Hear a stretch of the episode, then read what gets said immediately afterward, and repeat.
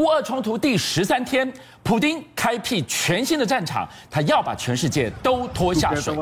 大家在问，当台湾被俄罗斯列入了不友好国家，那会怎么样？冲击多大呢？俄罗斯准备出狠招了，你制裁我是不是？我就把你留在俄罗斯莫斯科的工厂店面通通收归国有，直接跟你鱼死网破。其中当然也可能包含台湾的。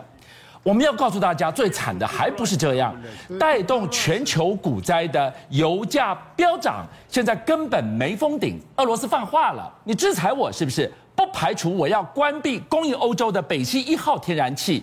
油价一桶三百块，你等着看吧！我就看是世界不能没有俄罗斯能源，还是俄罗斯不能缺少世界的买家？我看告诉我们，这一场相互的极限施压，苦主已经出现了吗？俊相哥，今天是俄乌开战第十三天，也是我们台湾、我们中华民国最靠近这个俄乌战争的最靠近的一天，是吗？为什么你知道吗？因为过去十三天我们其实置身事外，对，我们只有捐物资、捐钱，但是今天，观众朋友，你看。我们已经成为不友善名单当中，被名列其中的其中一个国家了，所以台湾已经被普丁写入了他的不友善国家的死亡笔记本了。呃，俄罗斯的塔斯社就他们的国家通讯社呢，公布了这一串的名单，当然美国是首当其冲，可是一串这样列列列下来，居然有台湾。是。那当然有人讲说，哎，是不是这个普丁认证台湾是个国家？我们台湾网络的这个网民更关心这个问题。我跟大家报告，他后面写的很清楚了，一九四九年以后，另外分支的中国之下的一个台湾，他普丁他是了解的哈，就是两岸的关系他是懂的，但现在因为他要把台湾列为不友善的名单之一，也写上去了。接下来，如果状况继续演变的话，最坏的情形，我今天要跟大家讲清楚。好，我们要来看到，当台湾被写入了这一份死亡笔记本，对整个局势、对台湾未来的经济的政治的冲击是什么？因为俄罗斯跟乌克兰的战争持续还在进行当中，而且呢，你可以看到北约也好，或是美国也好，对俄罗斯的制裁还在进行，武器也可能要送过去。那如果这个战争越打越后面，俄罗斯开始要进行反制的时候，在不友善名单当中的国家，第一波他可能反制的就是从外交手段先来。我们在俄罗斯有经济文化办事处，他可能直接把经济文化办事处给你 shut down，是不让你开了。那所以在俄罗斯的台湾民众呢，你要办任何业务就没有办法了。所以我们的莫斯科的办事处有可能会被关掉，这是政治跟这个经济文化上面的。但另外呢，我们现在目前在莫斯科，其实呢也有一些相关的，包含了在那里的企业跟工厂。那其他国家也一样哦。如果再往上走，这个是不友好名单。对，如果变成是他的制裁的实体名单当中的时候呢，他有可能把这一些国外在俄罗斯，我跟你都已经不好了，对不对？对，你的工厂、你的公司、你的资产、你的大楼，我通通帮你收归国有，没收掉。这个很严重哎，高举。民主所谓的资本主义的大旗回到共产主义之时，三星、对苹果，还有各大车厂，还有那些所谓的精品名店的店面。你制裁我是不是？我通通收归国有了。但是军昌哥，你可以看到这几天哦，西方国家的很多的大企业都在往外跑。是，你可以看到包含了社群网络，它也都不让俄罗斯的这个 po 文能够 po 上去了，就是这样一直往外撤。那这个状况如果发生的时候呢，在台湾现在我们要清点到底有多少企业？可是我跟大家讲，已经有个事情是确定的，就是台湾的四家银行，它握有五十点三八亿的俄罗斯的债券。是，如果一旦走到那一路的话，这个债券你持有债券就无效了，它直接就不认定你了。好，所以这五十亿的债券可能会受影响。再来就是我们的出口业，台湾的工具机其实对外出口，俄罗斯居然是第四大出口国。是，所以如果一旦走到那个阶段的时候，我们这些工具机每年固定要出口到俄罗斯的，它不收了，它不买了，我们就不知道要转到哪里。台湾的这个精密机械在俄罗斯，他们产生什么样的一个互动关系？俄罗斯最大的车床。供应国是，居然是台湾的。对，所以第四大的出口国，我们如果以后他不收我们怎么办？所以今天我看到工具业者也在跟政府喊话，说我们配合政府的政策，要制裁也都好，可是你要先讲，我们要有后路，不要等到那个事情发生的时候就会措手不及。再来就是跟你我相关的，说哎，我还得赶快这里，我又没有投资，我也没有俄罗斯的公司，但是你有没有可能会坐飞机到欧洲？是，有没有可能坐飞机跨过俄罗斯的领空？一旦俄罗斯把它领空封域，你没有办法。你从这个欧洲到东亚的这些航线，可能就没有办法飞，你要绕飞了，包含了班机还有航班的这个价格，对，都会受到影响。这么多的影响，还有一个就是跟大家讲，我们台湾哦，其实远洋渔船在这个海参崴附近，其实是有一个补给站，一个整补中心。啊，那不要懂那种渔船踢下来，存在出力啊，对吧？是。所以那个整补中心其实基本上呢，可能也是俄罗斯所管辖。嗯、如果一旦走到刚刚那个状况，包含了经济、文化、银行、工业，还有航空跟这个远洋渔业，都有可能会受到影响。从昨天到今天。扣下扳机，引爆全球股灾的就一个字：油。对，我们来看到这个油价往上飙，飙到没封顶的这样的情况之下，更惨的在后面。为什么？普京要把全世界拖下水？回到问题的核心，就看是世界不能没有俄罗斯的油，还是俄罗斯不能失去世界的买家？来，我先跟大家讲哈，在这个俄乌战争之前，我记得我们节目也讨论过好几次。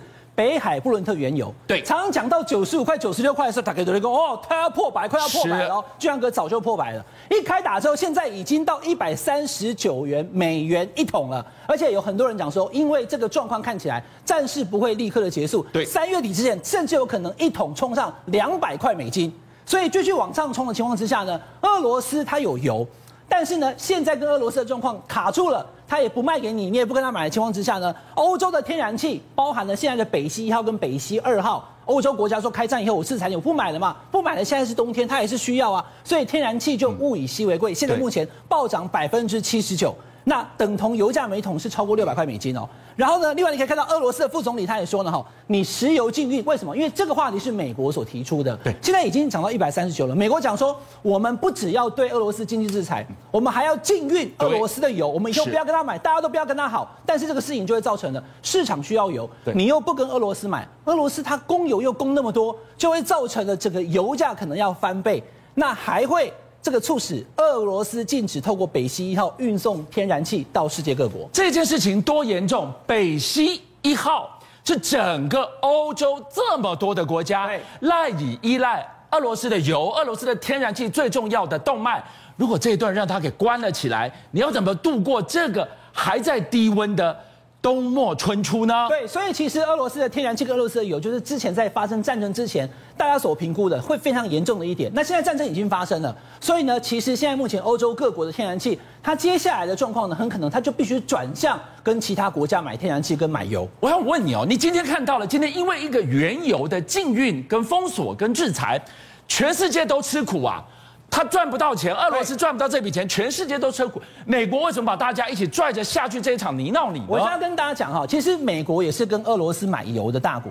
美国一年跟俄罗斯买两百亿美金的油，但俄罗斯它的军费一年是六百亿美金。是，所以美国说好，我不跟俄罗斯买油了，我让他不能赚到这个钱，没有办法赚这个钱的情况之下呢，哎，美国他自己他不给俄罗斯赚钱，他以为可以影响他的军费，可是这个油因为卖不出来的关系，全世界油价会飙涨。对，所以就会受到很严重的影响。那包括我们现在看到的中国大陆，它还在这个左右为难之际的话，中国大陆它面对这个话题，它也非常的严峻，因为中国大陆的油跟天然气其实从俄罗斯来的，占了它全国一整年的百分之十二。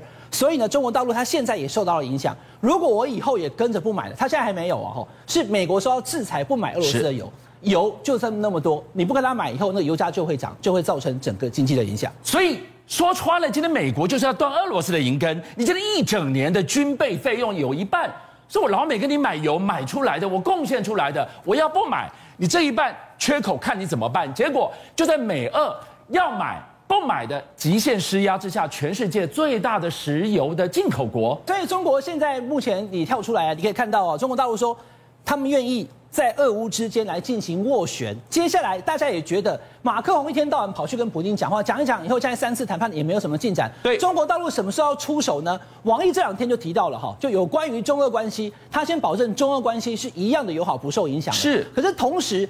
中国大陆也终于展现出他希望能够把这场战争给斡旋调停结束的一个企图，因为刚刚俊相哥讲了，中国大陆卡在期间，他也怕再拖下去，中国大陆也会跟着遭殃。说穿了，哎，你以为王毅他现在出来是第一次官方表示说中国愿意在俄乌之间斡旋？哇！你以为他抢占道德的高度吗？没有，他自己也火烧屁股了。这场战火要是烧到他经济，他怎么办？对，所以其实中国大陆现在目前呢，跟这个俄罗斯的关系呢，包含了我们刚刚讲的油跟天然气，它来自于俄罗斯，包含了现在美国说要禁运原油，其实会影响到世界的这个油价。还有呢，中国大陆现在目前呢，在这个俄罗斯的很多三 C 的产业，包含我们知道的。都有用的，像是这个红米手机，还有真我 Realme 手机跟荣耀，他们现在没有要走。可是其他很多西方的大厂都说我们不要在那边了。但重点来了，俊祥哥，它里面有一些晶片是美制的。如果美国它以后不只是油，它连晶片也不给你的话，你就要转向整个生产链都会受到影响，它会有很长远的一个冲击跟影响。邀请您一起加入五七报新闻会员，跟俊相一起挖真相